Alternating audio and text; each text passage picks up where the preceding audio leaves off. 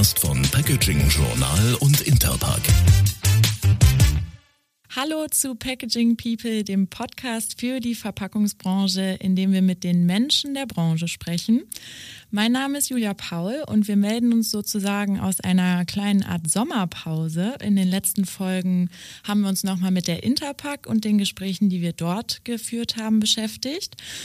Aber heute habe ich wieder einen Gast bei mir. Ähm, er ist bestimmt für viele ein bekanntes Gesicht, auch wenn man im Podcast natürlich keine Gesichter sieht. Aber ähm, viele kennen ihn wahrscheinlich und haben vielleicht auch schon mit ihm zusammengearbeitet. Bei mir ist Thomas Reiner, CEO von Bernd und Partner. Hallo Herr Reiner, schön, dass Sie heute bei uns sind. Ja, grüße Sie. Danke fürs Gespräch. Wir freuen uns sehr, dass Sie heute mit dabei sind und ähm, ich möchte direkt mit einer persönlichen Frage stellen, zu der Sie mir zwar eben schon die Antwort vorweggenommen haben, aber ich frage Sie trotzdem nochmal. Ähm, wir kommen ja gerade aus dem Sommer oder sind mitten im Sommer. Waren Sie denn im Urlaub und wenn ja, wo? Also um ehrlich zu sein, ich war unverschämt lange weg. Ich war zwei Wochen in Brasilien und vier Wochen in den USA, in Florida. Habe aber ein bisschen artig nebenbei gearbeitet, damit das irgendwie auch volkswirtschaftlich noch zu vertreten ist. Sehr gut. Das ist tatsächlich eine lange Zeit. Da haben Sie bestimmt auch einiges an Sonne mitgenommen. Hier war es ja ein bisschen durchwachsen, streckenweise. Ja, für uns war Sonne pur. Ja, wir sprechen ja hier im Podcast mit den Menschen der Verpackungsbranche und ich habe schon gesagt, sie sind ein bekanntes Gesicht, aber für die Leute, die sie vielleicht noch nicht kennen oder noch nicht mit ihnen zusammengearbeitet haben, was muss man oder sollte man über Bernd und Partner wissen? Was machen sie genau? Also letztlich sehen wir uns als Partner der gesamten Wertschöpfungskette. Wir probieren als Berater vom Rohstoff bis hinten zum Markenartikel und Handel die Industrie zu beraten, Verpackungsinnovation auf die Reihe zu bringen und nachhaltige Lösungen zu schaffen. Mhm, ja, Thema Nachhaltigkeit natürlich sehr wichtig. Da werden wir auch sicher heute ähm, im Laufe des Gesprächs nochmal drüber sprechen. Sie sind studierter Diplom-Ingenieur für Verpackungstechnik.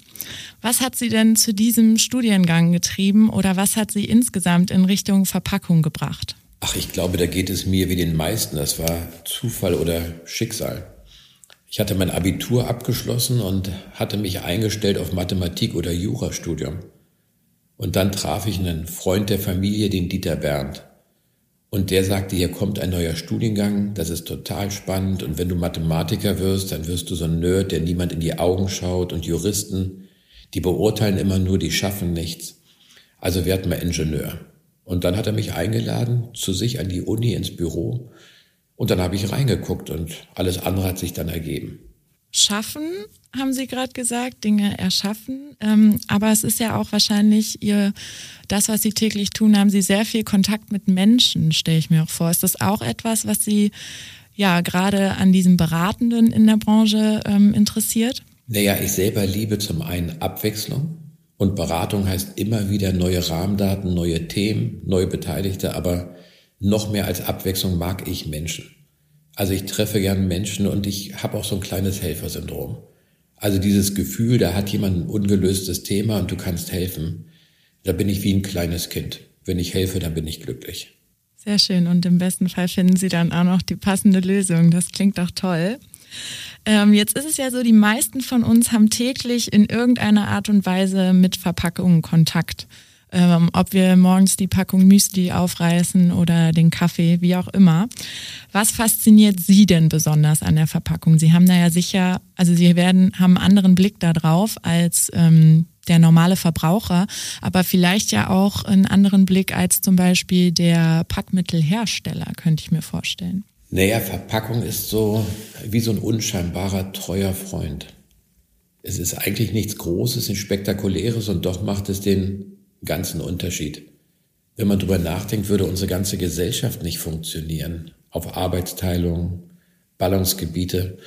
Verpackung schützt nicht nur die Produkte, ermöglicht die Warenverteilung.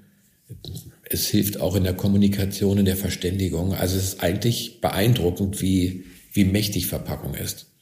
Und das beeindruckt mich, wie so ein kleines Detail wie eine Verpackung ein gesamtes System stützen kann und erst ermöglichen kann. Und das Zweite, was ich über die Jahre so auch an Faszination gewonnen habe, Verpackung ist absolut Hightech. Wenn wir sehen, dass wir eine Folie herstellen, 12, 13 lagig und die ist gerade mal halb so dick wie ein Haar, oder dass wir pro Sekunde 50 Bonbons einwickeln, da schlägt so ein Techie-Herz, ein Ingenieursherz schon hoch, wenn man sieht, was da für eine Performance hingelegt wird. Mhm. Und das ist ja auch was, was immer weiter vorangetrieben wird und was aber auch dann vor Herausforderungen steht, wenn es ums Thema Nachhaltigkeit oder sowas, den ja, Switch von Packmitteln und ähnlichem geht. Jetzt ist es ähm, so, dass Sie diese Leidenschaft für die Verpackung haben, wenn ich das einfach mal so sagen darf. Und ähm, die sich vielleicht dann auch noch an anderer Stelle zeigt. Ich habe gelesen, dass Sie an der Gründung des Deutschen Verpackungsmuseums beteiligt waren. Können Sie uns dazu was erzählen, wie es dazu kam? Naja, da kommen zwei Dinge zusammen. Zunächst erstmal muss ich ehrlich eingestehen, da war ich ja noch sehr jung. Und dadurch, dass ich meine ersten Jahre immer so im Schatten, im Sog von dem Professor Bernd verbracht habe, war er der Initiator. Und ich durfte dann eben mitmachen, dabei sein. Aber was es bewirkt hat, er traf damals einen Mann, der hatte Verpackung gesammelt und hatte eine beeindruckende Sammlung und dann haben die gemeinsam die Idee geboren und gesagt, das müsste man doch eigentlich der Öffentlichkeit zur Verfügung stellen. Und der Professor Berndt ist ein typischer Initiator gewesen. Da war es von der Idee bis zur Tat immer sehr, sehr kurz. Und dann hat man Ausschau gehalten, hat diese alte Kirche in Heidelberg gefunden die nicht mehr so im Betrieb war und dachte, dass das ist eine gute Kombination. Aber er hat nun nicht alles gemacht, wo irgendjemand eine Idee hatte, der Professor Bernd. Das war so, dass er schon dachte, dass das Leben so ein bisschen wie Autofahren ist, dass ab und zu ein Blick zurück auch hilft, um nach vorne weiter voranzukommen. Und so hat er das auch bei der Verpackung gesehen, dass wenn wir einen historischen Leuchtturm setzen, dass wir vielleicht eine Aufmerksamkeit schaffen können, die den Leuten im Umgang mit der Verpackung nach vorne hilft. Naja, und so ein Initiator, der der Geschwindigkeit, wie der Professor Bernd Dinge initiiert, der braucht eben auch einen, der dahinter aufräumt, mitmacht. Und das war dann so ein bisschen in meinen Lehrjahren meine Aufgabe. Sehr schön. Ich war noch nicht vor Ort in Heidelberg. Gibt es ein Lieblingsausstellungsstück äh, im Museum von Ihnen? Das ist ja grundsätzlich so mit der Verpackung. Favoriten ist da immer nicht so angesagt. Weder wenn man in den Alltag nach, oder nach vorne oder nach hinten guckt, weil jede Lösung eben immer sehr spezifisch ist. Also da habe ich über die Jahre mit meinen Aufgaben gelernt, mein Herz nicht leichtfertig für eine Sache zu verschenken. Nicht in der Vergangenheit und nicht in der Zukunft. Ganz anders als privat. Da gehört mein Herz dann sehr solitär meiner Frau seit über 30 Jahren, aber im Beruf ist das anders. Okay, also einfach eine grundsätzliche Rundum-Empfehlung für das Museum. Sehr schön. Definitiv. Sie haben gerade schon angesprochen, dass ähm, man da auch Verpackungen, ich sage jetzt einfach mal vielleicht ein bisschen äh, übergroß, aber aus vergangenen Zeiten sich angucken kann. Da stellt man dann ja auch wahrscheinlich so eine Art Historie der Veränderungen fest, wenn man dann durch so ein Museum geht und sieht die Entwicklungen in der Branche über die Zeit.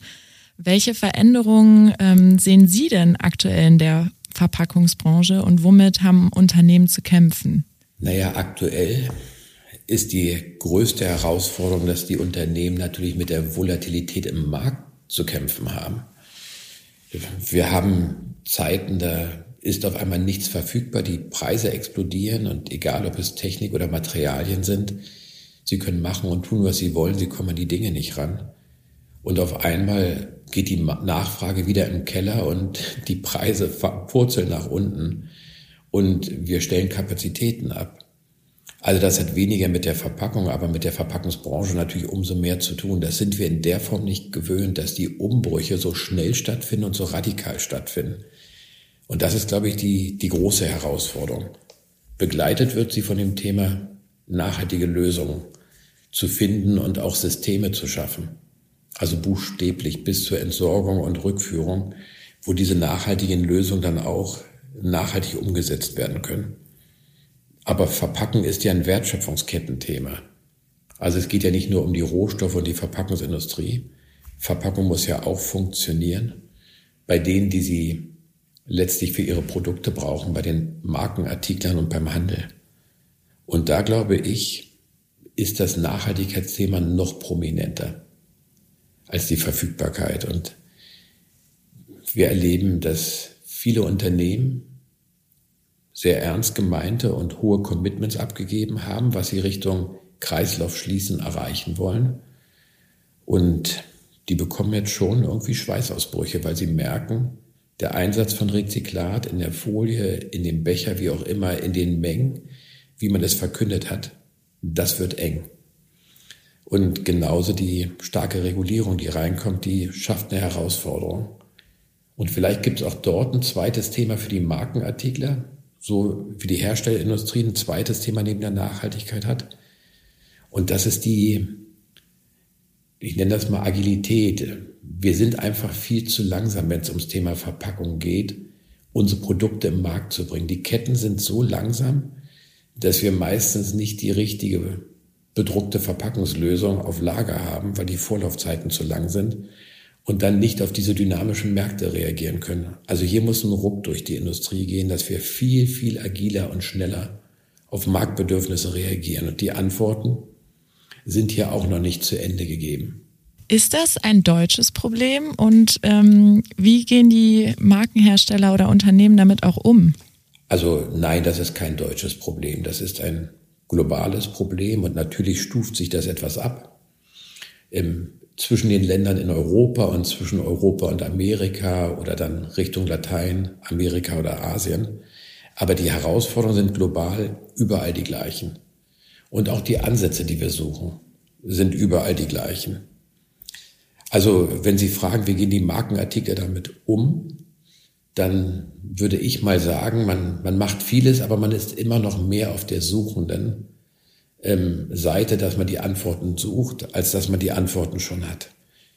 Ich will es vielleicht am Beispiel mal deutlich machen, dann wird es immer leichter zu greifen.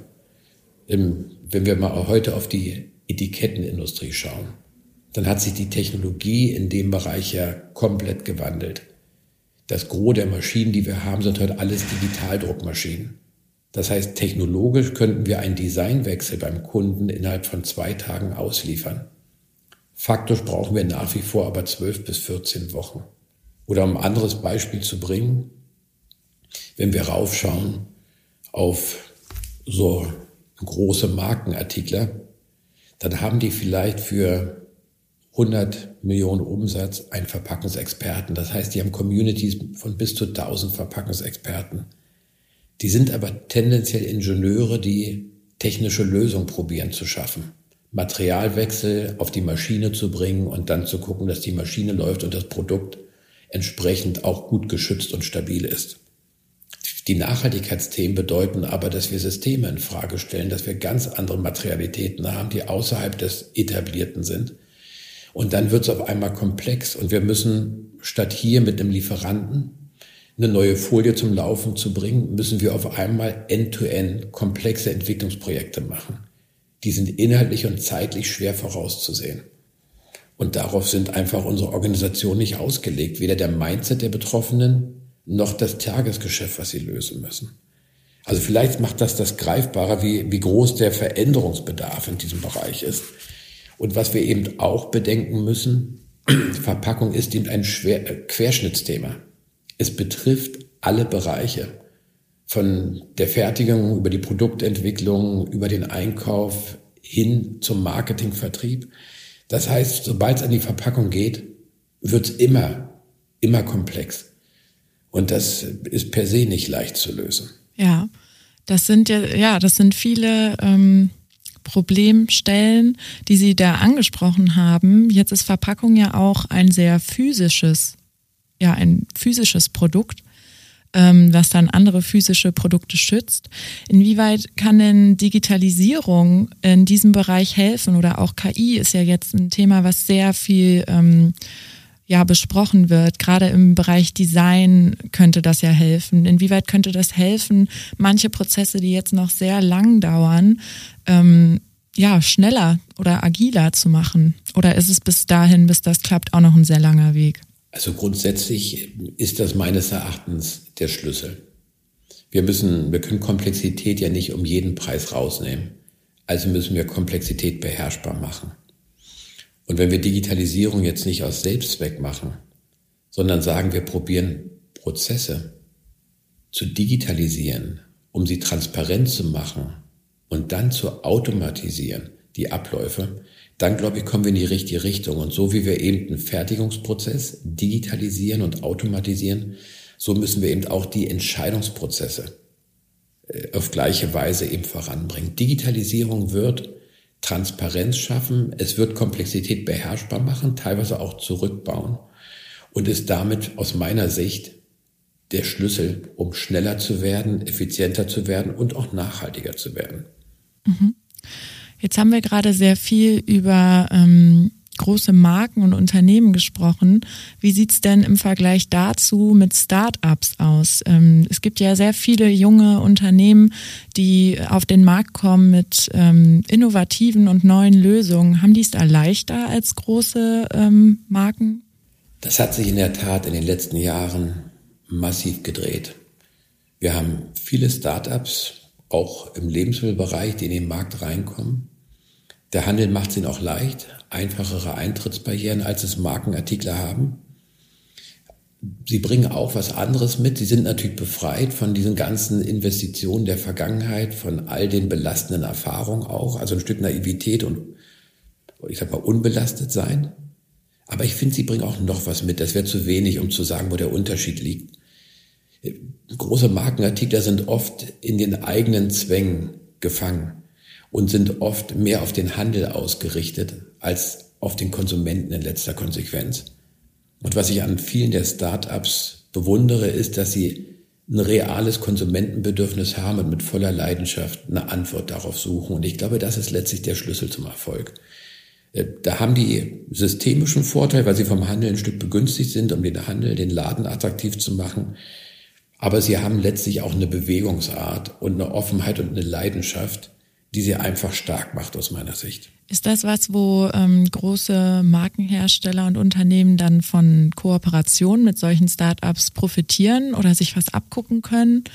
Was würden Sie da sagen? Ja, das ist eine der großen Schlüsselfragen, die, die sich die Markenartikler in der Tat stellen.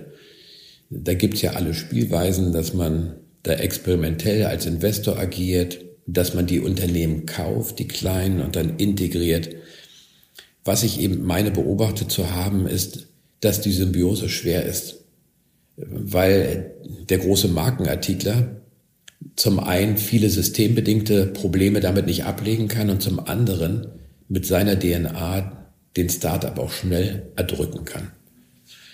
Also so leicht ist das, glaube ich, nicht zu kopieren und mit ein paar interessanten Akquisitionen auch nicht so leicht zu lösen. Vielleicht müssen wir einfach akzeptieren, dass dass Startups Möglichkeiten haben, die ihnen im Markt Raum geben, die man als großer nicht so leicht sich erschließen kann. Und auf der anderen Seite wird vielleicht die Digitalisierung dem großen Markenartikler helfen, auch wieder beweglicher zu werden und die eine oder andere Leidenschaft auch anders auf die Straße zu bringen. Was wir schon erleben bei den Markenartiklern ist, dass man heute gewisse Projekte von den Strukturen befreit, damit sie einfach als geschützte Pilotprojekte schneller auf die Straße kommen. Also man, man bastelt viel rum und das wird auch viel Gutes bringen, aber ich glaube, das hat einfach für einen Markenartikler Grenzen. Aber er muss lernen, konsumentenzentrisch zu denken und, und wieder den Konsumenten im Mittelpunkt zu stellen von dem, was er tut und was er, was er hinten umsetzen will. Das hört sich so an, als ob ähm, Kommunikation und Austausch da auch ein Schlüssel sein könnten für ein paar der Probleme, die die Branche vielleicht aktuell ja hat. Und ähm, da gibt es ja zum Glück Foren und Verbände, Institute, die sich da sehr für einsetzen, unterschiedliche Player der Branche zusammenzuführen. Eins davon ist natürlich das ähm, ja, das DVI, das Deutsche Verpackungsinstitut. Und da ähm, sind Sie ja auch ehemaliger Vorsitzender. Was können Sie uns denn dazu erzählen? Warum ist das DVI so wichtig und was ist da auch Ihre besondere persönliche Verbindung? Naja, der Ursprung ist fast ähnlich zum Deutschen Verpackungsmuseum. Professor Berndt war damals bei Klaus Töpfer, zu der Zeit war das der Umweltminister, zu einer Anhörung und hatte unserem Minister erklärt, warum sein Gesetzesvorhaben also zeitlich sind wir jetzt, sag mal so größenordnungsmäßig 35 Jahre zurück. So 1988 irgendwie so in dem Dreh. und hatte dem Klaus Töpfer eben gesagt, dass er ein paar Dinge einfach nicht so umsetzen kann, wie er es vorgesehen hat. Und daraufhin sagte der Herr Töpfer, naja, um ehrlich zu sein, lieber Professor Bernd, eure Verpackungsindustrie, die kommt und streitet die ganze Zeit nur vor mir Kunststoff gegen Glas und selbst innerhalb von Kunststoff sind sich die Leute nicht schlüssig und einig. Und so habe ich immer nur einen Haufen zankender Leute vor mir. Und jetzt schaffen wir mal Fakten und dann gucken wir weiter. Und wenn Sie es schaffen, aus diesem Haufen wild gewordener eine homogene Industrie zu machen, dann können wir gerne wieder reden. Und daraufhin hat der Professor Bernd gesagt, da hat er eigentlich recht, der Herr Töpfer, und das mache ich mal. Und ich weiß heute noch, wie er zurückkam ins Büro und sagte, wir müssen hier mal was machen. Und dann hat er ein paar Leute angerufen, den Kelloggs Europachef, den Alkan-Chef und ein paar andere. Da war Bayer drin, da war damals hieß es noch Oberlandglas, das ist heute Veralia. Hat gleich die Europachefs sich alle genommen, hat angerufen und gesagt, dann müssen wir was machen. Da war die Wiedervereinigung. Dann hat er gesagt, Mensch, wenn wir was machen, machen wir es richtig. Das ist ein deutsches Verpackungsinstitut und Herr Bernd war auch immer ein bisschen Bauernschlau klingt so negativ, aber sehr pragmatisch in seinen Ansätzen. Der sagte, die sind so mit sich selbst beschäftigt, in den neuen Bundesländern. Das machen wir gleich mal in Leipzig. Da geht das mal ebenso durch, das Deutsche Verpackungsinstitut. Und dann war das ruckzuck gegründet und ich musste dann mit zur Gründung und war dann Gründungsmitglied. Und dann musste ja hier wirklich auch geschaffen werden. Da musste gearbeitet werden und da hat er mich dann vom Karren gespannt. Gleich in den Vorstand reingenommen, die Finanzen gemacht. Man muss jetzt ehrlich sagen, zu der Zeit, bis wir organisiert waren, obwohl das sehr schnell ging, wir reden über Monate, nicht über Jahre, war das Gesetz natürlich oder die Verordnung verabschiedet. Das heißt, die Fakten waren geschaffen. Und was wir auch lernen mussten, der Herr Bernd ist schon sehr sehr beeindruckend von seiner Persönlichkeit. Wenn er da war, hat er es geschafft, die ganzen Leute so ein bisschen im Griff zu halten. Aber letztlich haben wir die Uneinigkeit der Industrie ja nur von der Politik ins DVI rein verlagert. Also politische Einigung zu schaffen war auch im DVI nicht so einfach. Und das ist leider bis heute ein Problem. Und ich wünsche, dass diese Industrie verstehen würde, dass die Gemeinsamkeiten und der geschlossene Auftritt für jeden mehr bringen würde, als immer wieder kleinteilig und kleinkariert Einzelinteressen zu Lasten des anderen durchzusetzen. Aber das war der Startpunkt. Und dann war ich viele Jahre Finanzvorstand im DVI und habe mich um das ganze Operative gekümmert. Wir haben dann eine Geschäftsführung auf und ausgebaut, weil das waren ja Ehrenämter. Wir mussten ja auch noch ein bisschen was machen, um unsere Familien zu nähren, was bezahlt wird. Und dann hatte ich irgendwann entlang des Weges dann vom Professor Bernd den Vorstandsvorsitz übernommen. Und dann haben wir das EVI eigentlich auf die Ebene gehoben, wo es heute stand, mit zwei Jahren intensiver Arbeit als Netzwerk der Industrie. Wo wir Leute entlang der gesamten Wertschöpfungskette und über die Materialströme hinaus zusammengebracht haben auf eine neutrale Plattform und haben dann noch probiert, ein paar Dinge zu lösen, wie die Akademie aufgebaut, damit es eine Bildungsplattform gibt. Soweit eine lange Antwort. Ich glaube, der Volksmund sagt, wem das Herz voll ist, läuft der Mund über. Mit knapp 30 Jahren DVI ist das natürlich ein Herzensthema bei mir. Ja, wie schön. Sehen Sie denn da ähm, einen Weg, dann mehr Einheit über Themen ähm, ja, im DVI oder in der Branche äh, zu finden? Ja, also ich glaube, das DVI ist zeitgemäßer denn je, weil es ja zunächst überhaupt erstmal die Bühne ist, wo alle zusammenkommen wo vom Rohstoff bis zum Entsorger, dem Handel alle vertreten sind. Und das ist ja der Ausgangspunkt zur Einigung. Und ich glaube auch, dass die Industrie, auch durch aktuelle Regulierung auf europäischer Ebene, begriffen hat, dass die Themen an keinen vorbeigehen. Während die ersten Ansätze sehr kunststofforientiert waren, sind im nächsten Lauf von der PPWR auf einmal alle Materialien betroffen. Und, und damit, glaube ich, kommt das Bewusstsein, dass nicht das einen Leid des anderen Freud ist, sondern dass wir im gleichen Boot sitzen und vielleicht mal grundlegend gemeinsam aufstehen müssen. Und nicht nur um uns zu rechtfertigen, sondern auch um die Dinge zu bewegen. Es muss ja auch sich was bewegen und verändern. Und ich glaube, da kann das DVI eine richtig gute Drehscheibe sein. Und ich finde, es macht auch schon einige Dinge, die sehr gut sind, auch wenn ich da heute mehr als Ehrenvorsitzender der Beobachterrolle bin. Gibt es eine Lieblingsveranstaltung oder ein Highlight der Veranstaltung für Sie persönlich vom DVI im Laufe des Jahres? Ich selber glaube ja, dass Veränderung immer eins zu eins entsteht. Deswegen sind es weniger die großen Veranstaltungen, die ich sehr schätze. Und der Verpackungspreis ist nach wie vor die, äh, die Hauptleistungsshow, die die Industrie hat. Es sind eigentlich mehr die Einzelgespräche, die entstehen auf kurzer Ebene. Und, und da, glaube ich, entsteht mehr im Bewusstsein, als wenn wir von der Bühne 250 Leute ansprechen wollen. Ohne diesen Veranstaltungen ihren Wert wegzunehmen. Auch da laufen ja viele Einzelgespräche. Aber Veränderung findet meines Erachtens immer ihren Anstoß aus einer 1 zu 1 Begegnung. Das kann ich sehr gut nachvollziehen. Ähm, wir haben Sie ja tatsächlich, also ich und ein Kollege, wir haben Sie ja tatsächlich auch in Berlin bei einer Veranstaltung des DVI das erste Mal getroffen. Und ähm, ja, daraufhin kamen Sie dann zu Interpack und jetzt hier in Podcast. Von daher äh, haben wir da schon ein gutes Beispiel für diesen 1 zu 1 Austausch. Ja, und auf der Gegenseite bei mir ist eben auch Julia Paul hängen geblieben. Also nicht die Veranstaltung, sondern ein Mensch, ne, den man trifft und dem ja. man vertraut und wo man sich wohlfühlt. Also ich denke, das ist so ein Lebensprinzip. Und man ist gut gehalten, wenn man sich immer wieder auf Menschen einlässt mhm. und, und mit Menschen etwas bewegt. Wie schön, ja. Das würde ich so stehen lassen. Ja, schauen wir noch einmal auf das Thema Nachhaltigkeit ähm, ein bisschen konkreter jetzt gerade. Auch ein Thema, was ähm, natürlich beim DVI auch immer wieder bei den Veranstaltungen sehr im Fokus steht. Sie haben auf der Interpack von der dritten Nachhaltigkeitswelle gesprochen. Können Sie vielleicht noch einmal erklären, was Sie damit genau gemeint haben und wo da für die Unternehmen jetzt die Herausforderungen drin stecken? Ja, die dritte Welle deswegen, weil wir, das bringt uns zurück zu dem Gespräch von Professor Bernd und Klaus Töpfer weil wir damals hatten wir einen Abfallnotstand und aus dem Abfallnotstand haben wir Abfallgesetz, Verpackungsverordnung erlassen und haben eben Antworten gesucht, wie wir mit dem Müll umgehen. Und das hat sich am Thema Verpackungsentladen. Das war die erste Welle, die dann in Themen wie grüner Punkt und anderen sich entladen hat. Die, die zweite Welle war die Klimadiskussion, die wir weltweit geführt haben mit den Klimakatastrophen, die wir gesehen haben die dann eben einen Höhepunkt hatte in dem Kyoto-Zusammenkommen der einzelnen Länder, wo man eben dann gemeinsame Ziele verabschiedet hat, die dann auch einzelne Punkte zum Entladen gefunden haben. Und wir glauben, dass wir im Moment sehr stark in Europa, aber auch weltweit eben durch die Regulierung in dieser dritten Welle sind.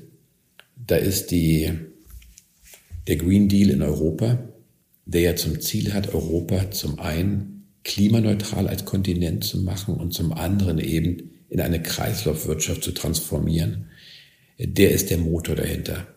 Und da sehen Sie schon in der Ausführung, dass wir hier beide Themen vereint haben.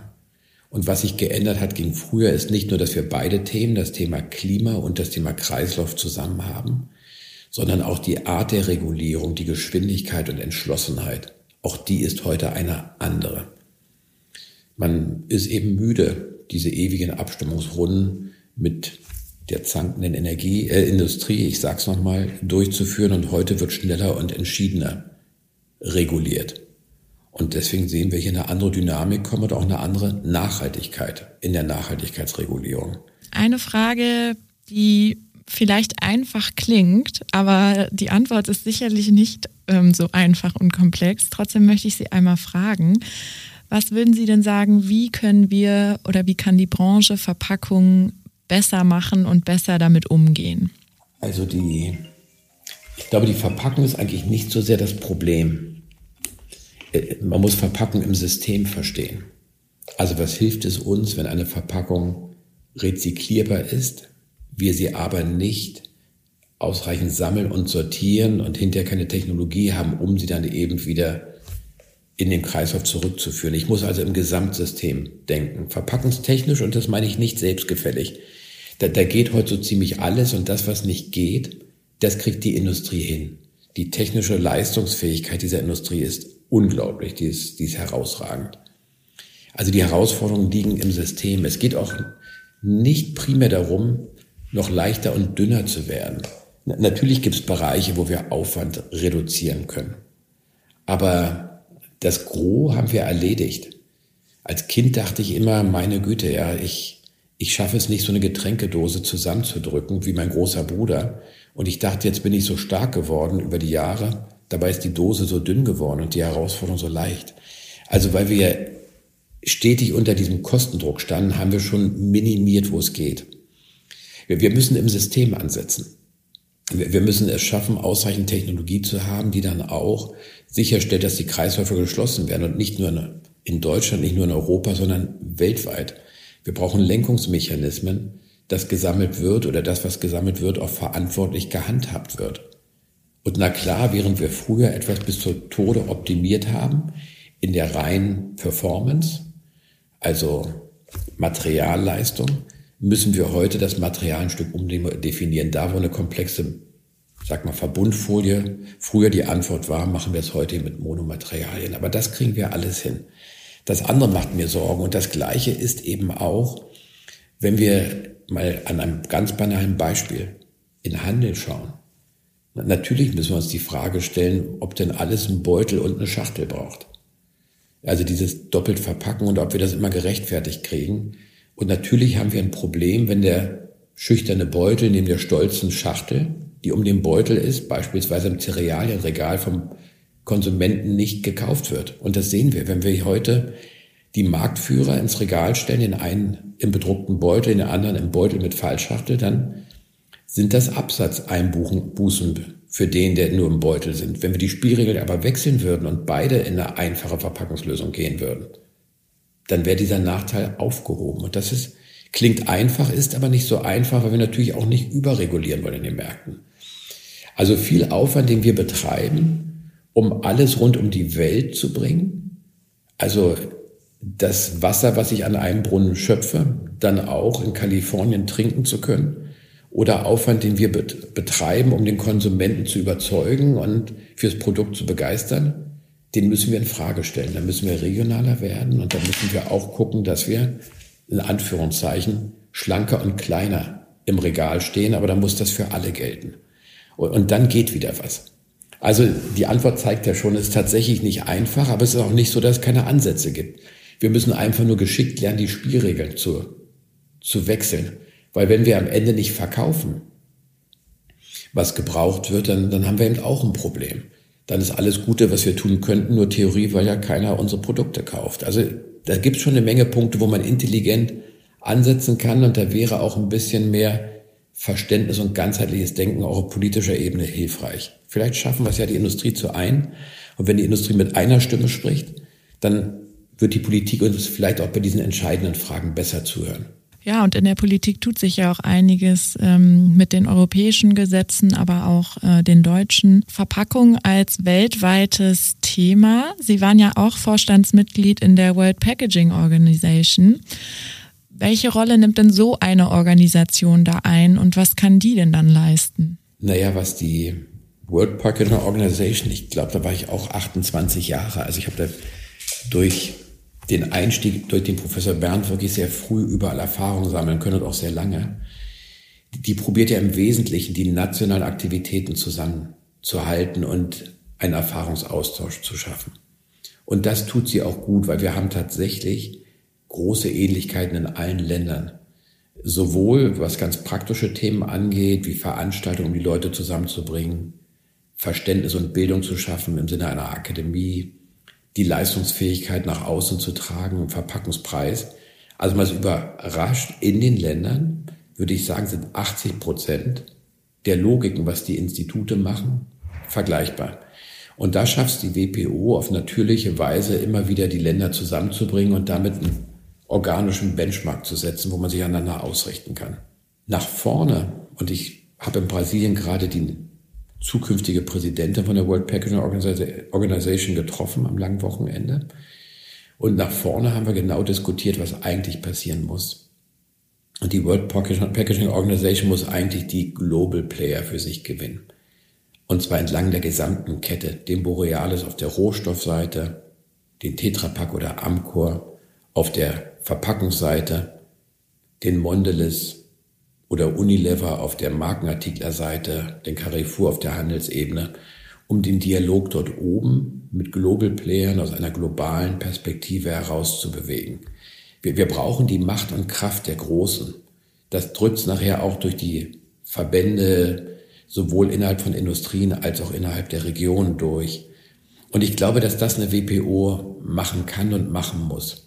Das wäre die nächste Stufe der Entwicklung. Das sagt sich vorne leicht, ist natürlich auch schwierig. Auf der anderen Seite ist Verpackung eben am Ende der Kette für Handel und Markenartikler zum Chefthema geworden. Also wenn man mit einem Herrn Schneider als CEO von Nestle über Verpackung reden will, dann hat das ein Gehör bei ihm und es bewegt ihn, weil es für ihn ein Thema ist, was existenziell für seine Marken und für sein Geschäft ist.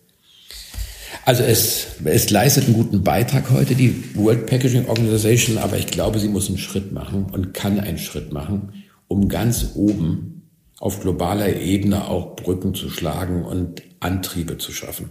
Ja, vielleicht ein Wunsch oder Ausblick äh, sozusagen auf das nächste Jahr. Wir nähern uns ja auch schon mit großen Schritten 2024. Ähm, vielleicht können wir einmal einen Blick zurück auf das Jahr bisher werfen. Und Sie können uns einmal erzählen, was Ihre Highlights in oder mit der Verpackungsbranche bisher waren. Ja, das ist natürlich nicht ganz einfach für mich. Wir machen bei Bernd und Partner alleine, was ja viel von meinem Tag ausmacht, machen wir 350 Projekte im Jahr. Da gucke ich auch nur punktuell rauf. Und ich glaube, ich treffe im Jahr so 400, 500 Entscheider im 1 zu 1 Dialog. Also das ist so mein Alltag, da ist so ein Grundrauschen und das ist vielleicht auch wie das Leben, dass die vielen kleinen Teile eigentlich das große Ganze ergeben und da gar nicht so raussticht. Was aber so emotional hängen geblieben ist, ist die Interpack. Und warum das so ist? Ich glaube, dass das liegt vielleicht daran, weil Begegnung stattfindet und weil Leistung gezeigt wird. Und da ist so ein Wir-Gefühl, was da kommt.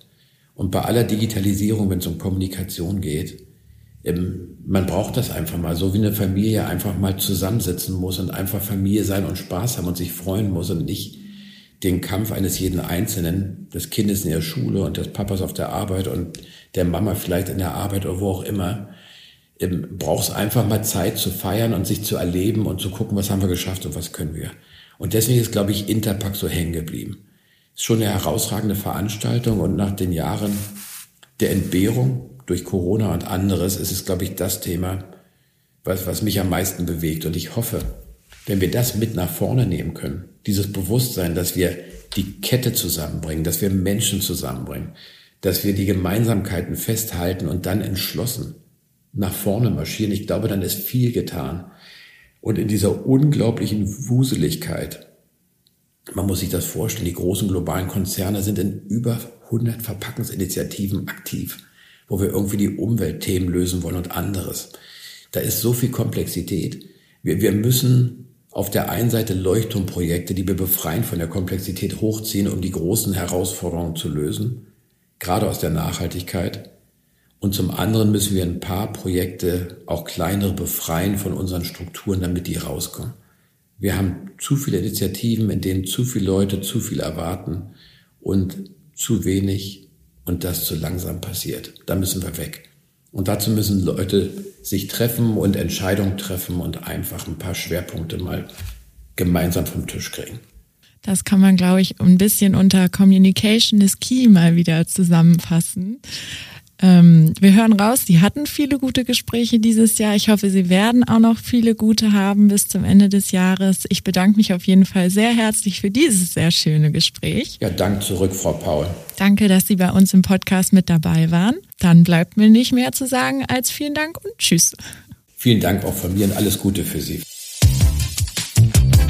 Das war Packaging People, der Podcast von Packaging Journal und Interpack.